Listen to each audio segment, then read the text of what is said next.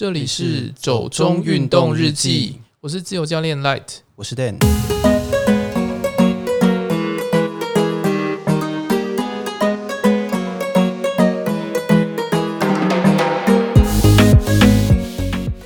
诶诶，其实最近好像我们知道说，已经进入了这个长辈们比较忌讳的民俗月份嘛，就是农历七月。对啊，那所以好像这个月份都会有一些比较多忌讳啊，然后长辈都会叮咛小孩子说不要去哪里，不要去哪里，不要去哪里嘛，对不对？嗯，然后可是你知道吗？现在也是鬼门快关了，鬼门快关了，对啊，因为要开学了。哦，这种鬼门关是吗？好了，我承认这个是比较可怕一点点，对啊，不过。不是这个，这不是重点啦。重点是说，因为其实从我们自己小时候也都知道嘛，就是只要到了农历七月啊，长辈就特别会叮咛说啊，你不要去玩水，不要去海边啊，不要去河边，不要去湖边，不要去溪边，各种。哎、欸，真的，我妈最近还传简讯叫我说，哎、欸，就是最近对，就传简讯说什么潜水啊，什么去海边啊，都不要去。上次带他们去金门的时候，还说廖罗湾不可以去。即使到了这个年纪，还是一样。对，好了，长辈也是关心啦。不过，呃，其实因为我们讲到，呃，就是农历七月这件事情啊，那因为过去可能也是因为暑假啦，所以其实只要到这个时候，就会很多学生往山边跑，往水边跑啊。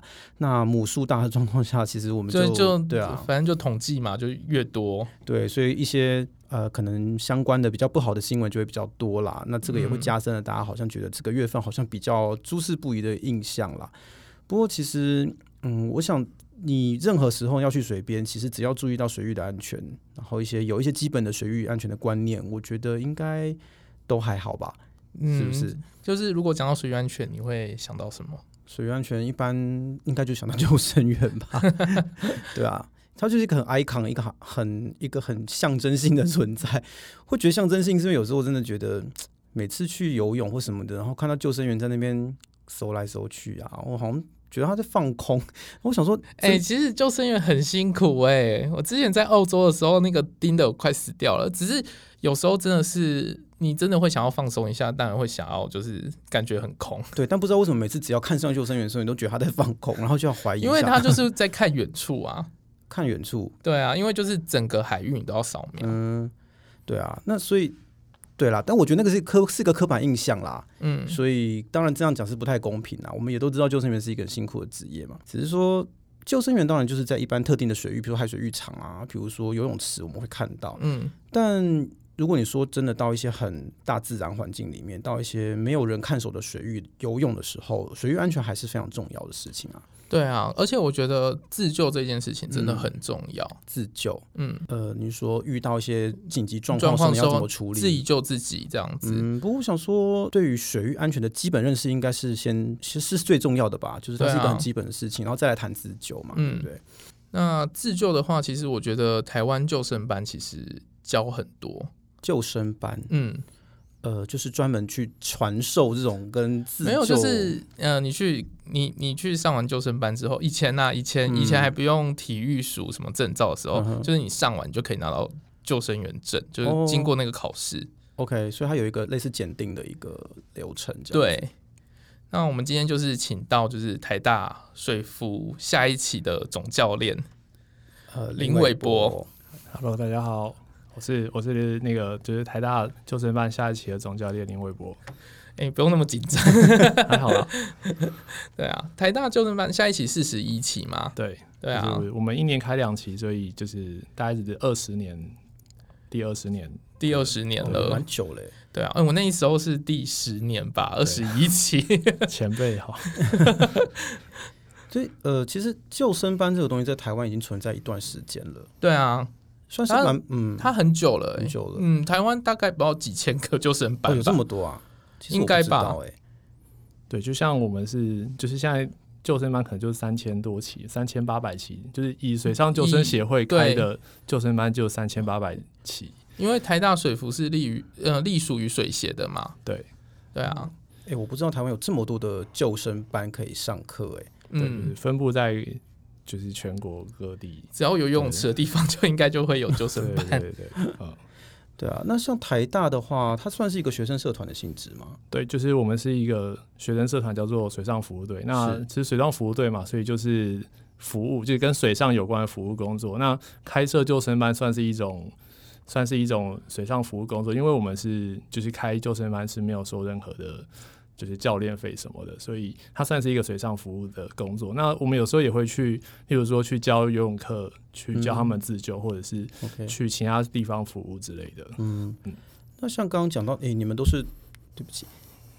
你们都是同一个就台大救生班出来的嘛？对。那所以你们在关于台大救生班的经验，不管是在训练内容也好，或是一些呃跟这个团体有关的事情来说，有没有什么印象比较深刻的事情，或觉得值得分享的事情？那让我们可以更认识一下台大救生班。谁要先讲？我先讲好了。就是呃，我觉得我曾经我是二十一期的嘛，那他们其实都会找一些就是已经期数结束的回去帮忙。对。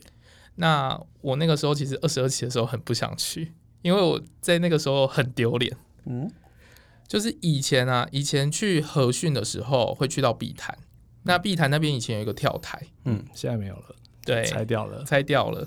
对。然后我那期好像是最后一期有那个跳台，嗯，我就被叫上去，可是跳水的那种，对对对对对，它就是一根出来。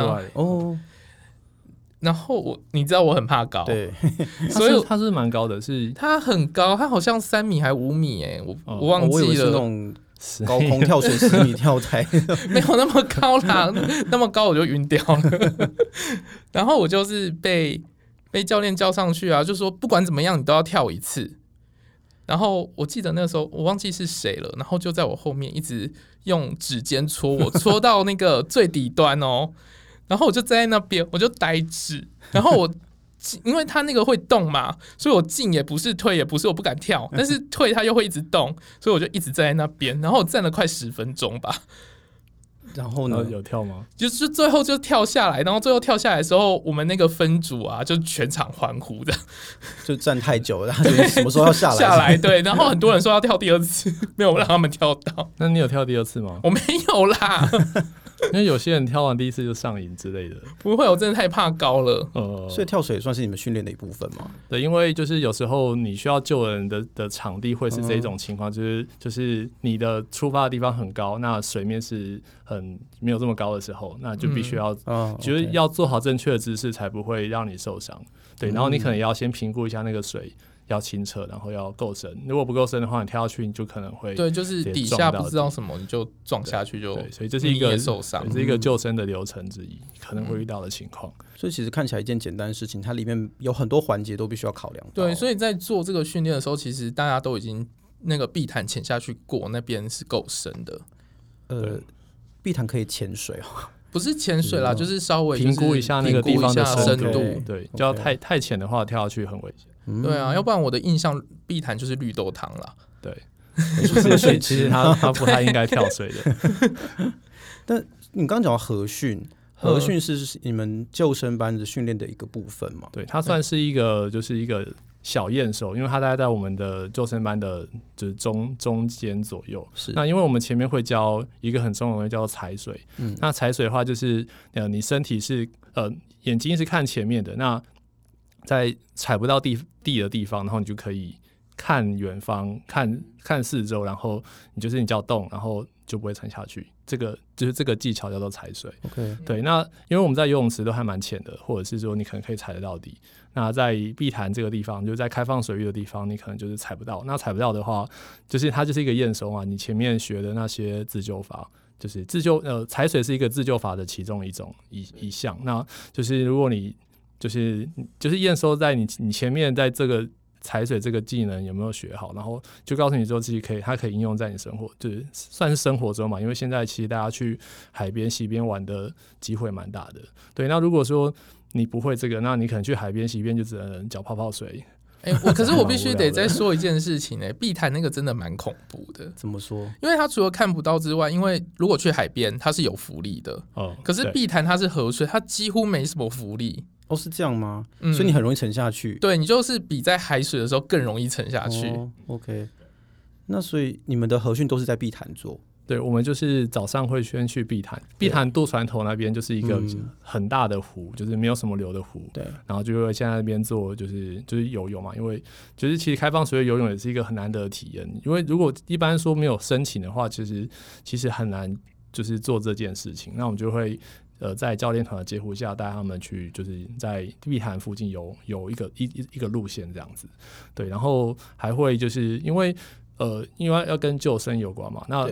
在河边的救生就是叫做抛绳，就是说，如果有人从溪流上面滑下来，然后如果说他现在不知道该怎么办，然后他又被冲走了，那我们就会拿绳子丢过去，然后让他抓住，然后把他带到岸边，就有点像套圈圈的那种感觉。你说像那种西部牛仔要套牛那样吗？对，对，可是没有没有套了，它就是一个绳子丢过去，丢过去，让人家有东西可以抓着。对对对，然后你再把它把它就是。不是把他拉回来，就是说让他抓到抓到那个绳子之后，就可以摆到，就是用摆荡的方式摆回摆回岸边。可是如果说在溪流很湍急的状况下，你这样抛绳，它有办法抓得住吗？就是要看你的技巧。基基本上抛绳就是把绳子丢到他的脸上。脸上丢他，就是丢到他可以抓的地方。那 Okay. 那最最简单的地方就是他朝他的脸丢。嗯，对对对。那因为如果说你丢到下游，丢到上游，他不一定可以抓得到。嗯，对对。然后他抓到之后，其实就没有就没有什么问题了，就是除非他手松掉。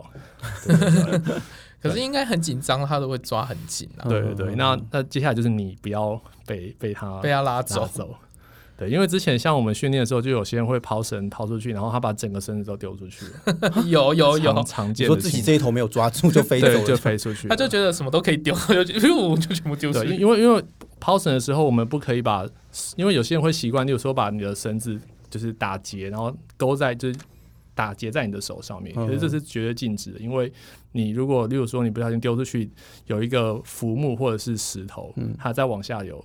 那如果说你丢出去，然后你被它拉走，然后你现在缠住了，你没有办法解开，那你就会被它拉走。嗯、所以手一定是它是可以随时是可以放开的、嗯、的情况下，可能你就有可能就不小心把真的把绳子放开。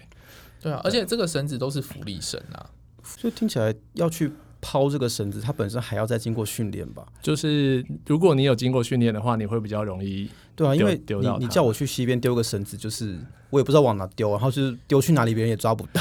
对对，就是你可能还是要知道一下，就是溪流的环境，就是说你至少知道上游跟下游是哪边。对啊，就是看流，就是那个流怎么走。因为我记得那个时候好像我们去那一次好像蛮湍急的，然后你就是要从比较上面的地方往下游丢。你说蛮湍急，也是在碧潭那边吗？嗯、呃，那个是乌来往乌来的方向。就是我们就是早上会在比较平静的地方做训练，然后抛绳也是会在那边，因为就是我们现在是在那边，那就是先先让你们练习丢。那其实我们就是救生班不会真的去带你去救人，就是只会叫你练这个、嗯、这件事情而已。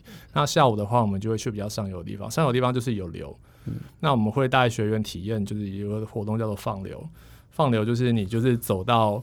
很湍急的地方，就是很本来是很浅的地方，然后慢慢走到湍急的地方，然后就叫你就是顺着顺流而下这样子。嗯，然后你要做一些姿势保护自己。OK，然后要怎么样回到岸边？对，然后回到岸边就大家要游嘛。那我们教你教你就是要四十五度啊，用水的分力去把你带回岸边这样子。刚说要做一些姿势保护自己，是因为说怕你在水里面撞到。对，对，因为像我们我们把就是顺流而下，把它叫做防卫式游法，那就是面向、嗯、面朝下游，然后脚的话就是要稍微弯曲，然后最好脚趾都可以露出来一点点，嗯、然后所以你这样子的情况下是屁股比较。比较是最最最低的地方，嗯，那因为水中可能会有一些石头尖的，对，所以用屁股去撞比较比较安全。哦，哎，这个我真的不知道。对，对啊，因为就是很多运动，其实第一件事情就是要保护头部，嗯，对，嗯，就是身体什么地方受伤，它比较容易复原，嗯，但是头部就是没有办法，嗯嗯，对，所以就是放流下来之后，我们就会要求学员就是游回来，对，那游回来的话，因为水水蛮湍急的嘛，所以就是你要。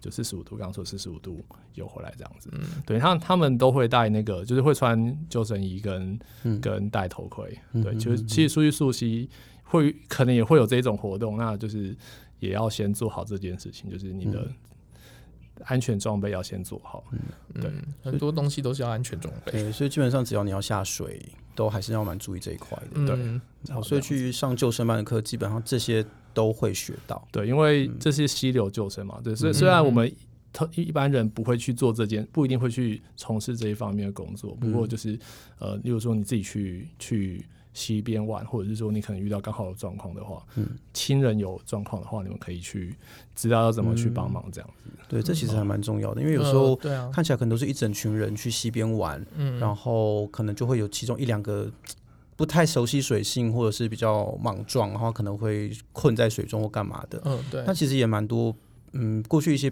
所谓不幸事件啊，他其实可能都是亲人朋友为了要救那些溺水的人，然后自己反而出了意外这样子，对对啊，像好这个其实跟救生没什么关系，但是我自己的硕士论文其实就写到还蛮多这种例子，对，因为我在写那个纪念雕塑，然后专门写那种舍身救人的，哦，很多都是那种看到别人溺水，然后自己跳下去，结果人救起来了，自己死掉这样子。对，不过其实就是像我们是救生班嘛，就是教人家怎么救人。不过其实到最后要讲的事情就是不要随便下去救人。哦，不要随便下去救人，这这是最重要的一件事。嗯、就是学完、嗯、学完，就是把你动作都忘记没有关系，可是就是要觉得要注意这件事，就是要怎么自救，要怎么保护自己。其实就还是一个安全观念啦。嗯、对，就是不要任意下水救人，就是你有很多方法是可以做的。嗯、对啊，对，除非他是你的，就是就是非常重要的人。嗯，对，那就是如果不是的话，其实就是。呃，你就想办法协助就好。你要先想自己的命比较重要对了，要要知道自己的实力在哪里。嗯，对。嗯，那像刚刚讲到这些都是跟溪流、河川有关的嘛？嗯、那是不是在海上也会有相关的一些训练呢？对，因为我们就是会有一个叫海训，那它是救生班，大概是倒数第二三天、第二天、第三天的活动。嗯、对不起，我插个话，你们整个训练大概期程是多长？大概三个礼拜，二十一天左右。哦、所以一个救生员的培训只要三个礼拜。对，可是是每天，嗯，然后假日是，可是我觉得台湾这样算长了，欸，哦，真的吗？嗯，因为我在澳洲的时候啊，没有这么密集，哎，嗯，我在澳洲的时候，我记得那时候要考游泳池，嗯，我才四天而已，就就要去考，哦，是哦，嗯，然后海上的，他好像是三四个礼拜，可是都是礼拜六日，我觉得他们他们有分开，我们就是密集，没有没有特别分开，就是他们有分游泳池的跟对，可是可是他跟我觉得澳洲跟台湾不一样的地方是，他们是觉得你会游泳了，嗯、你会知道怎么保护自己了，嗯、你才去学习怎么救人。嗯嗯，对，他就是直接考你救人，他不考你怎么自救这件事情。所以在台湾的救生班，你是要先学游泳的吗？还是就是你要会自由式跟蛙式，就是正正常的速度游玩这样子。我们有一些时间的要求，对，这算是报名门槛吗？对，就是我们第一天会做个测验，嗯、对，确定你会会有，因为就是救生里面还有很多，就是就是至少要会有，要游过去溺水的那边嘛。那如果你根本不会游的话，那就那因为我们不会去教啊，要教的话就要更久。那你没有真的遇过那种其实不是很会游泳的人来报名吗？其实蛮多的，哦、真的吗？有，我觉我觉得超多，就是可能学完两个礼拜、三个礼拜就去了。那他们都是靠就是意志力。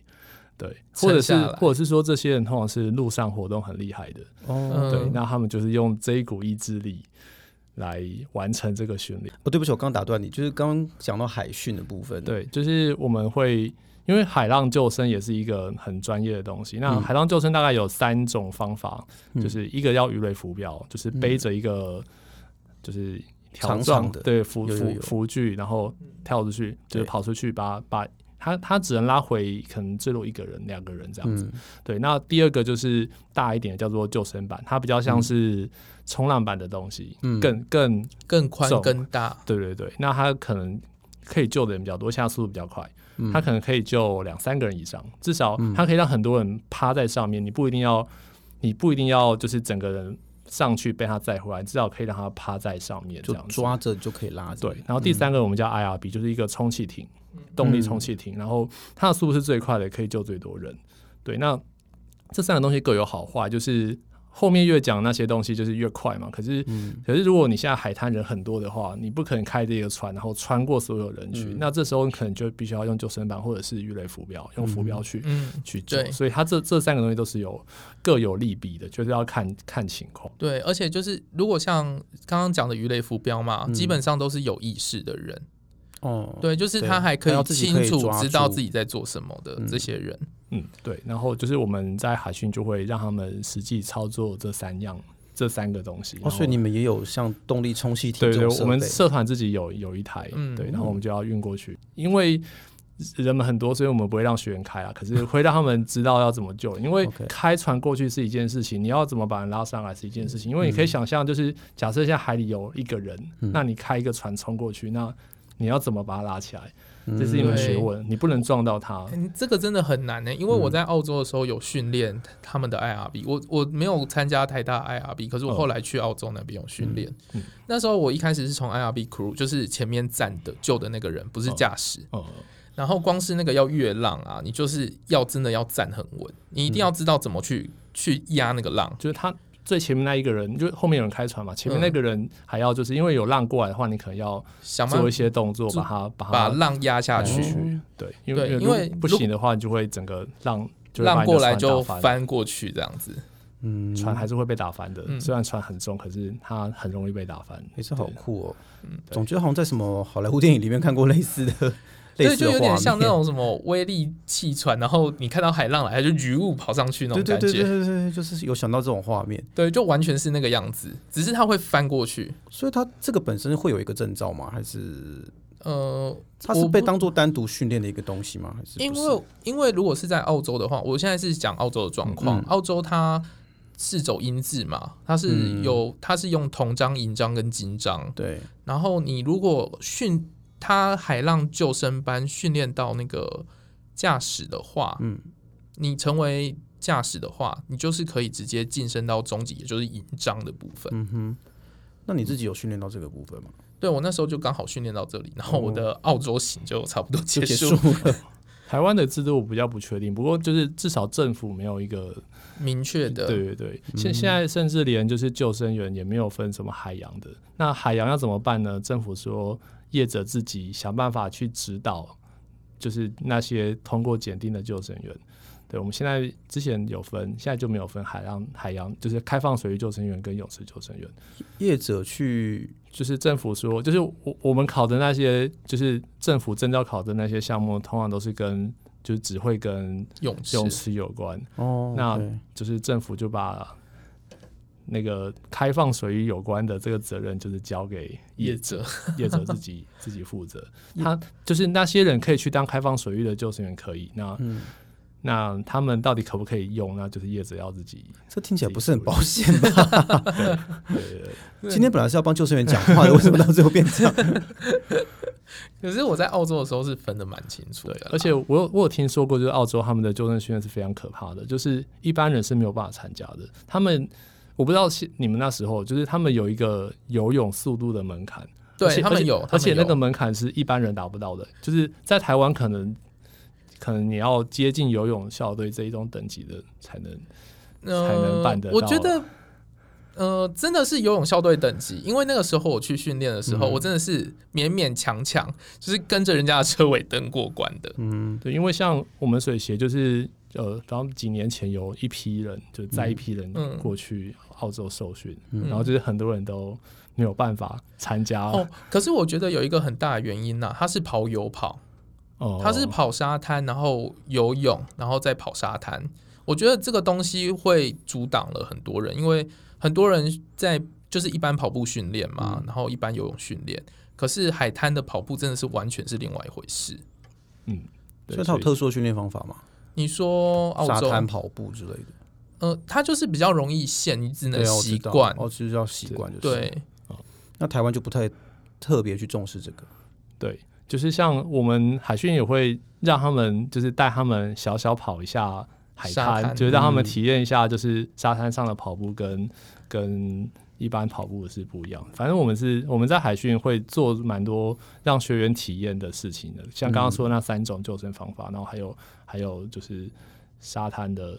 沙滩的，因为因为有一个东西叫救生竞赛，它在沙滩上面有一些活动，例如说像就是夺旗或者是跑步，这些都是会会从事的活动。然后我们就会就是会让学员体验看看。那刚才说的跑游跑，就是他刚刚说跑游跑就是跑步，然后游泳再跑步嘛。那我们就会做一些改良，把最后的跑步就是做一些改成做其他的事情，例如说。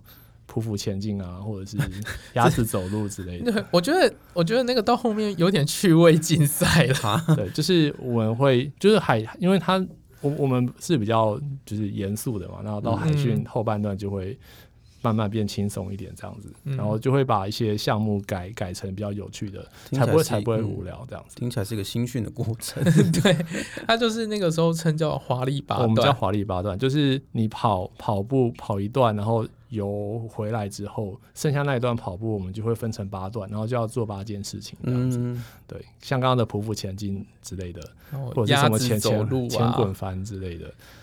对，就是把自己弄得全身都是沙。对，对，对。那我像呃，我在看我们的方刚啊，那其实上面有提到救生比赛，这我真的蛮好奇的，因为我从来没有想过救生是一个可以比赛的事情哎。那所以台大救生班是有参加过这样的活动的嘛？救生比赛算是国际的一个，就是救生界的一个奥林匹克什么，反正它是一个，它是一个，就是把跟救生有关会遇到的事情，把它。变成比赛，然后让大家可以交流技术或者是体能的一个活动，嗯嗯就是大家一起互相竞争嘛。那救生员们就可以精进自己的体力或者是你的救生技巧这样子。对，然后那个时候我记得我们是第一次跟新加坡他们接触，对，因为他们就是蛮盛行的。嗯，对对，在新加坡这个活动是盛行的。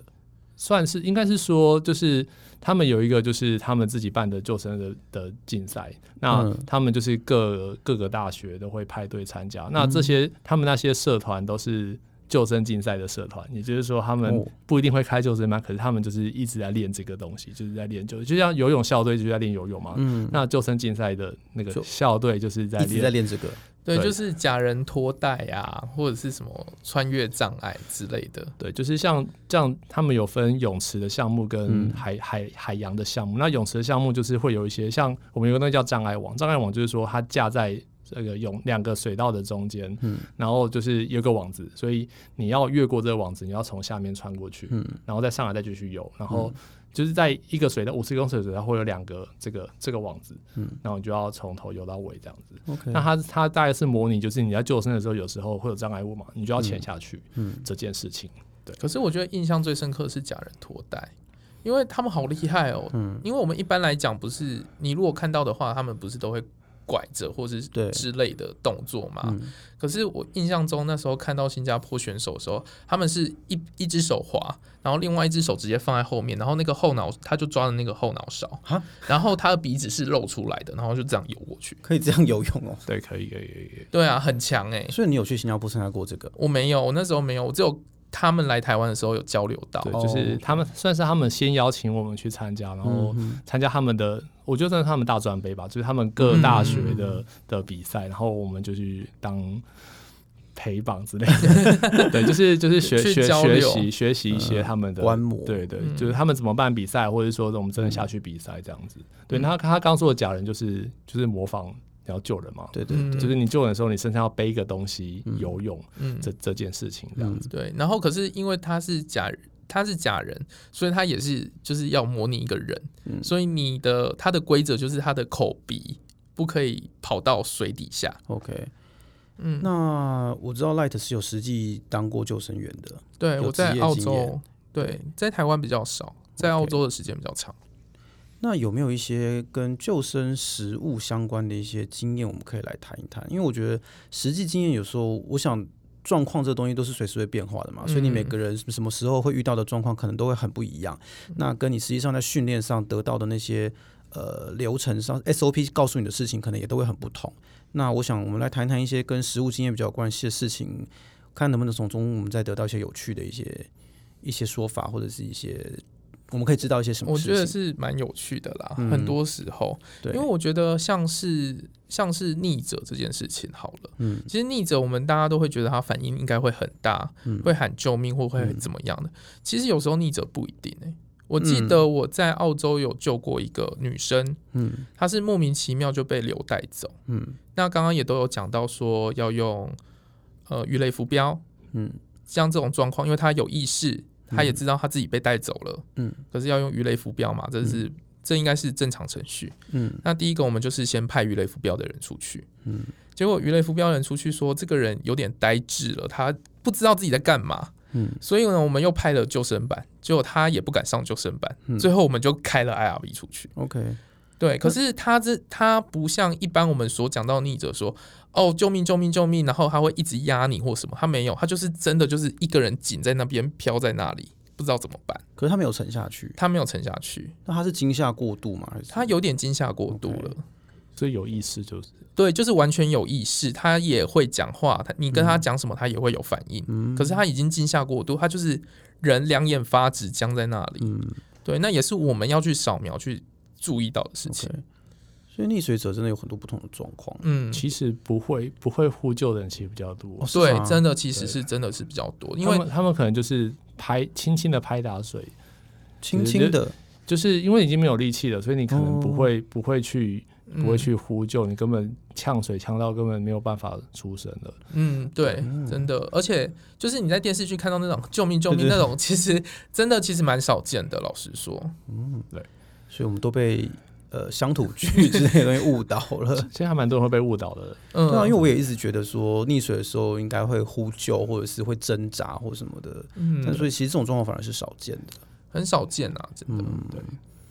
对啊，而且我们在澳洲的时候，像你一开始说什么需要呃，感觉澳洲就是救生员很闲这件事情。那我在他们的游乐园当救生员的时候啊，嗯、其实有一个还我觉得还蛮惊恐的事情，嗯、就是他们其实都是随地随时随地在训练你的注意力，随时随地训练救生员的注意力。嗯、对他们，你说在工作的时间中吗？工作的时候，对，暗装来。不是不是，他们主管会走来走去哦，然后主管走来走去的时候，他们后面会拿着 Timmy，Timmy 就是小假人，就是那种婴儿假人，然后 跟一颗红色的球，红色的球代表是呃已经是要注意这个人，嗯。那 Timmy 的意思就是表示这个人已经溺水了，嗯。那他会随机丢这两个东西，OK，对，然后你要真的去反应哦，你就是如果丢红色的球，你没在十秒内指到那颗球，嗯。你你就要被约谈，然后你两次都没有指到，你就 fire 了，好严格哦。对，Timmy 也是，如果他丢下去，你没有即刻跳下去去救 Timmy 的话，嗯、你也是会第一次会被约谈，然后第二次他再丢出去，你又没接到，那第二次就是 fire。等等等，等一下，你们一次执行时间多长啊？一次执行时间，我们规定一站是大概五十到一个小时，五十分钟到一个小时。哦，所以你必须要在那一个小时之内保持很高的专注力。对。但那个时候你怎么可以聊天呢？就是我看修生员都会聊天什么的，就是偶尔我们会交接班的时候会小聊一下说，说哦，哦你那边状况怎么样？对对对对对，或者是说聊天的时候还可以别人注意。对，聊像我们在海边的时候，因为时间很长，我们是在海边的时候是一个 crew。对，所以时间很长。嗯，那每个人注意的地方不一样，嗯、那我们会稍微聊一下，然后就可能，而且有时候聊天的内容是，哎、欸，那个人看起来就是不会游泳、欸，哎，可能要多注意他一下。哎、欸，这个是亚洲人，是不是要多注意一点？这样子。等一下，有有这么 racist 吗？哎、欸，可是因为澳洲在统计上啊，亚、嗯、洲人是出事率最高的民族。哦，是哦，对有这件事情。嗯。是亚洲人真的比较不会游泳，还是？对，我记得我第一天去值班的时候，我就被分到那个 crew 去嘛。嗯、然后我第一天被值班的时候，然后他第一句话就说：“I'm not racist, but Asia's always drowning, you know。这心里应该蛮感觉蛮复杂的，对，就五味杂陈。OK，那所以像呃，韦伯自己在台湾是你比较少有实物经验嘛？对，不过还是会多多听一下。就是别人的经验，别人的经验。像泳池的话，就是其实我觉得那个专注力是很重要。我觉得那是救生员最令人佩服的地方。如果说你可以在这段时间保持专注，而且而而且泳池更是无聊，那你可以保持专注是一件很难的事情。对。那我自己有去代班过几次救生员，那我觉得我可能会做的事情就是就是算人数，就是例如说。这边几个人，这边几个人，这边几个人，就是例如说，你可能你的面向有三个面向，然后就是去数人数，嗯、那用这个方式去提醒自己，就是说现在人没有变多，没有变少这样子。对。可是像那种，尤其是暑假的时候，像我有时候会去荣兴花园或者新生公园游泳池游泳啊，嗯、那一到暑假那边就会整个池子都是孩子。你有办法这么精确的去计算他们的人数吗？有有些人好像他会就是图像图像记忆之类的，哦，口口龙图像记忆法吗？他就是就是看了一下，就是可以大概知道多少人。嗯，对我我我是比较少看到很多小孩的游泳池，哦、不过不过其实讲到小孩子，就是像如果说你他走进来一个一个爸爸带五个小孩，嗯，那就要特别注意了。因为那那五个小孩可能他就是没有办法分身分身乏术。对，然后有些可能爸爸会带小孩，然后带着游泳圈。那其实其实游泳圈是一个蛮危险的东西。哎，是吗？为什么？对，你抓着之后，你又很很不小心就翻翻下去，翻下去之后，那个小孩子是可能是没有办法。把它翻回来的，翻下去是指就是那个圈圈哦。你说整个人对，他们有时候会自己很爱玩，然后自己摇一摇摇一摇，然后就翻过去。他翻过去，因为他浮力很强，他没办法翻回来，他就会一直卡在下面，他就卡在那个头在水里，那个游泳池的游泳那个游泳圈的下面。因为它它翻回来很难翻嘛，因为那个东西有浮力，你要你要整个翻回来是很难的。嗯，对。然后它通常的话就是比较会推荐是用那个背圈，就是左右两个浮力背圈，这样子比较没有没有这个情况。在台湾的游泳池会有很多这种奇奇怪怪的人吗？其实比较还好，不不不过就是喝酒的人，喝酒可能会蛮蛮有很多人喝酒去游泳吗？偶尔可能会看到。哦，真的。这时候你可能就要先把它就是叫他不要下去。就说可以退钱，然后就是请他下闻到他身上有酒味，或者是就是晃来晃去，走路晃来晃来晃去的，可能连走路都走不好了。对，可为什么走路走不好会去游泳？这件事情我真的觉得很神秘哎。他可能不知道自己在干嘛之类的。嗯，对。那台湾泳池的话，我我自己是觉得还好啦，就是对，就是有些可能老人他的姿势很奇怪的时候，你就要。就要一直盯着他看，你可能十十秒钟就要看着他一次，就是就是有些人会游的姿势很像快要溺水的样子。哦、那我我们也不知道说他到底是这样，他 OK 可以一直游下去，还是说其实他就不太行，就不知道那是他本来游泳的姿势还是？对，这就是我们常常会在海边，就是刚刚讲 crew 会交头接耳的事情，就是哎、欸，这个人游的好奇怪哦，他我们观察他五分钟好了，对，我们也不可能就是说叫你。教你怎么游啊，或者是这样，他没有怎么样嘛，他也没有做出违反规定的事情，他只是游的比较，嗯，对，其实也蛮为难的，我觉得面对这种事，所以你只能看着他，如果他有事情的话，你就要马上的就是丢东西下去，对，先丢东西下去这样子。所以台湾也会有那种什么，你呃多久没有看到一个人出状况，多久没有下去，然后被主管约谈这种事吗？会有吗？在台湾？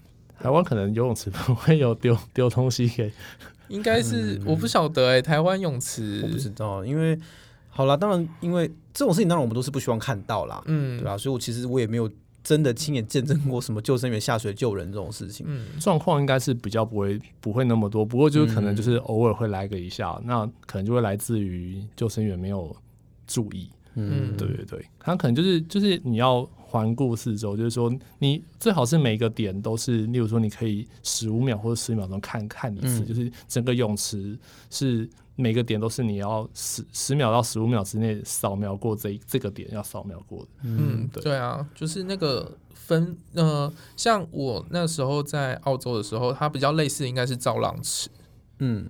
那它的范围很大，对那我们需要分配的人力就比较多，那我们就会说，哎、欸，我们今天大家就开始 rotate，就是开始走那个泳池。嗯、那我们分配到这一个的人，他要注意哪些，嗯、就要必须得要很注意，对，这样比较不会无聊。嗯，对，也是，对也是一个一个保持专注力的方法。对，对，因为那个真的专注力下降的非常非常快，就是你，嗯、你就盯，如果你就一直盯着他看，嗯，真的非常容易，非常非常无聊。我之前不知道是听你还是听谁说，什么有些救生员是看到人家在好像出什么状况的时候，还会先等一下下再下去救。是，对，就是我有朋友他在八贤有当过救生员，嗯，对，那那个我我其实不太不太确定，应该也是跟造浪池有关的、嗯、的地方，然后他就会就会让某些调皮的人 喝喝多一点水之后再下去救他之类的，就是他在他没有真的立即有生命危险的情况下。嗯嗯。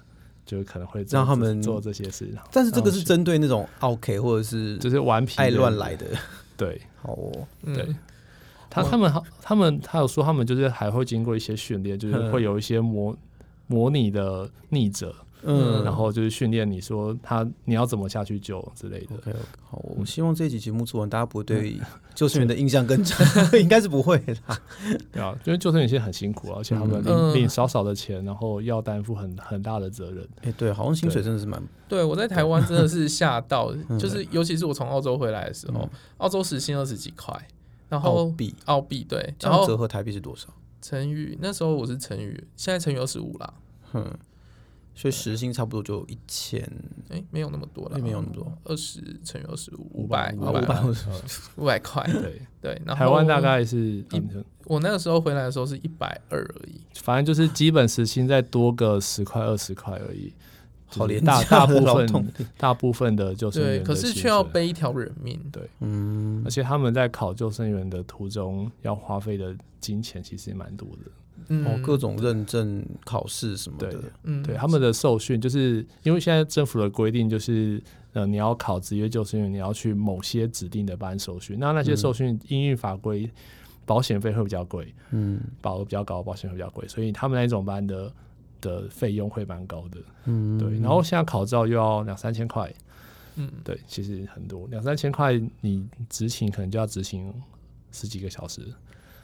对，对学生来说也算是有一点负担呢。对，嗯，对。然后你每年还要参加安全讲习，对，其实就是花时间呐。我觉得真的是重点是在花时间啊。所以其实听起来救生员真的是一个训练上，呃，很耗精神，然后很累，很辛苦。而且责任又很重大的一个工，所以真的不要大家不要再觉得救生员就是什么路边阿猫阿狗都可以去做，然后在在泳池边晃来晃去穿条小短裤的这种 看起来很轻松的工作。对，因为他他至少要把人，就是如果你要下来救的话，嗯、你是要把他拖回来的，就是你要拖一个可能比你重的人，这不是一件很容易的事情。嗯、就是如果你有自己试过的话，他就不是一件很容易的事情。嗯，对啊，对。那像呃，因为我们前面也有讲到嘛，就是不是所有的水域。都有配置救生员的。嗯、那如果在一个没有救生员的水域，你要下水游泳的话，有没有什么特别应该注意的基本观念？我们可以讲一讲的。嗯，就是就就像台湾其实还蛮多这种地方的。对啊，对，然后还可能会罚你之类的。嗯、对，那那如果对，那如果你在一个地方，你可能要先看一下它的地形状况，就是你可能先了解一下，至少、嗯、知道它有没有流嘛，嗯之类，还有深度什么什么之类，还有水温这些。这些东西，嗯、对，然后你你再想办法。如果如果说你真的要下去的话，再下去，嗯、可能要看到底是溪边还是河，还是、嗯、还是海边啊。所以还是会推荐大家在溪边玩水嘛，因为刚刚讲到说溪流其实很危险嘛。对，还是其实就尽量不要下水。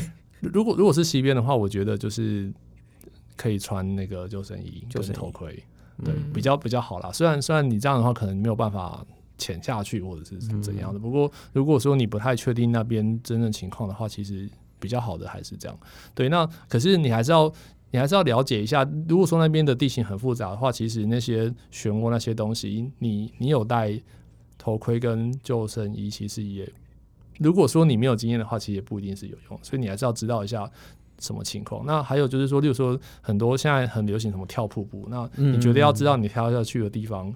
够不够深？这很重要的一件事情。嗯、还有它的范围，就是例如说很深，不过旁边如果有石头，嗯、那你没有跳好的话，可能也会发生问题。嗯、对对，然后还有跳下来之后，就是你身体要是直的。嗯不是，就是你接 接触面积都很大的话，其实也是蛮危险的。对，嗯，对，所以我们才说他刚刚说那个跳水，我们会教他们要做一些姿势，嗯，对你才不会就是，例如说弄不好，可能你你没有撞到石头，可是你可能会导致你颈椎受伤，因为其实你从很高的地方下来，那个水可能就是，如果如果你的接触面积不是不是直直立的。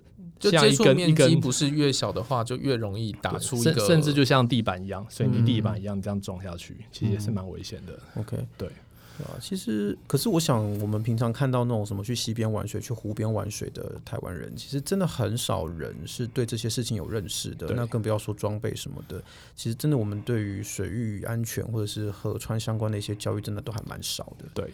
然后还有一件事情就是不要穿着牛仔裤下去，就很多人 就就是走到溪边穿牛仔裤，然后可能就是想说泡泡水或者下去游个泳，他就穿牛仔裤下去，嗯、那就会很可怕，就觉得很率性，可是事实上就被拉下去，就吸水然后很重，很重，然后牛仔裤可能比较紧，所以你你脚要动可能很难动，嗯，对，哦，对，那就是像很多其实其实我们都觉得台湾就是禁止。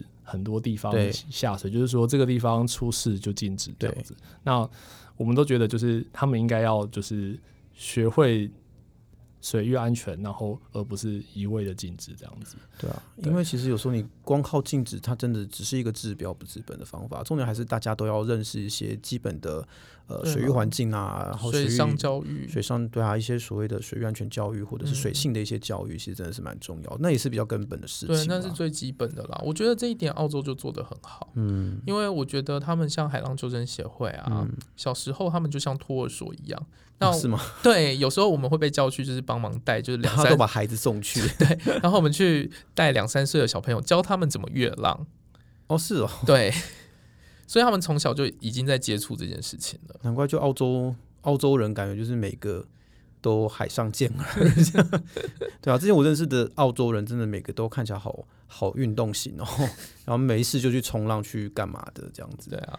啊，我想那真的是一个文化，然后社会的一些教育上的一些概念不太一样。嗯，因为我们也是四周环海嘛，澳洲也是嘛，所以我们应该要学习学习。而且澳洲还是一块很大的大陆，我们其实就是一个岛。我们应该是说，澳洲主要的城市跟人口都在靠海的地方。我们其实也是啊，对，只是那边都被禁止了，就是台湾很多很多海边都被禁止了。嗯，对对啊。那人手不够原因，然后另外原因就是就是没有大家的观念，就是禁止再说比较简单。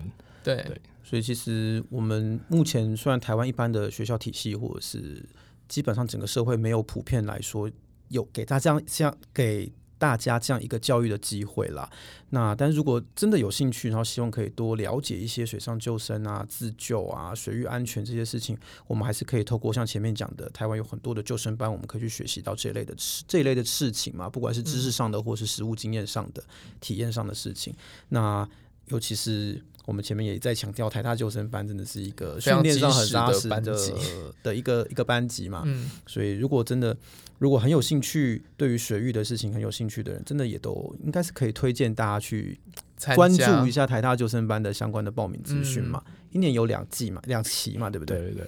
对啊，就是五月跟九月，那我们九月大概就是在两个礼拜之后就要开始。那我们这个要怎么报名呢？就是你只要就是粉丝呃，脸书粉丝专业打台大救生班，里面就有资讯。对，就是在大概九月十四号之前嘛。对，我们当天也可以报名，当天也可以。OK OK，九月十五号开始，但最后还是最好是要会游泳啊。对，一定要一定要一定要会游泳。对，就是我们我们其实不会要求你要游得很快。我我我自己。经验就是你可以游长距离不限时，长距离这样是比较好的。所以我，我像我们、嗯、虽然我们的入训测验考试是有自由式蛙式各一百公尺，嗯，然后有限时间，就是男生五分钟，女生六分钟，嗯，对。那我觉得这个是就是基本门槛。可是如果你可以的话，就是可以游越长距离不限时的不停的这样子会比较好。嗯嗯，对。然后我觉得台大救生班也是一个蛮有趣的班级，嗯，可以大家可以去参加，就是每天会有一些小小惊喜。而且我看好像，因为基本上会去的都是一些蛮爱运动的人嘛，对，所以像我看你每次去什么爬山去干嘛的，几乎都是跟台大救生班的人，好像就是各种各样的运动都是他们。对对，因为我们就是不开救生班的时候，就是一个一个。运动型社团，然后里面就会好会这样，对，就是里面有很多人会各种的，就是野野外运动，不一定是跟水有关的。所以其实也许不见得是水域安全的专场，水域水上运动的专场，但其实在这边都还是可以找到很多可能跟自己的兴趣很相符的一些同好这样子，或者说你对这个项目是有兴趣的，那你可能就可以有人会带带带领你去走走入这个这方面这样子。嗯，好哦，那今天差不多时间差不多到这边了，那我们谢谢韦博今天来这边跟我们聊这么多有趣的事情，谢谢你。大家。如果喜欢我们的内容，欢迎订阅。如果有任何问题，欢迎上 FB 或 IG 搜寻“走中运动日记”。如果你们是 Apple Podcast 的用户，也欢迎帮我们留下五星的评价或留言，告诉我你们的想法哦。谢谢你们，谢谢谢。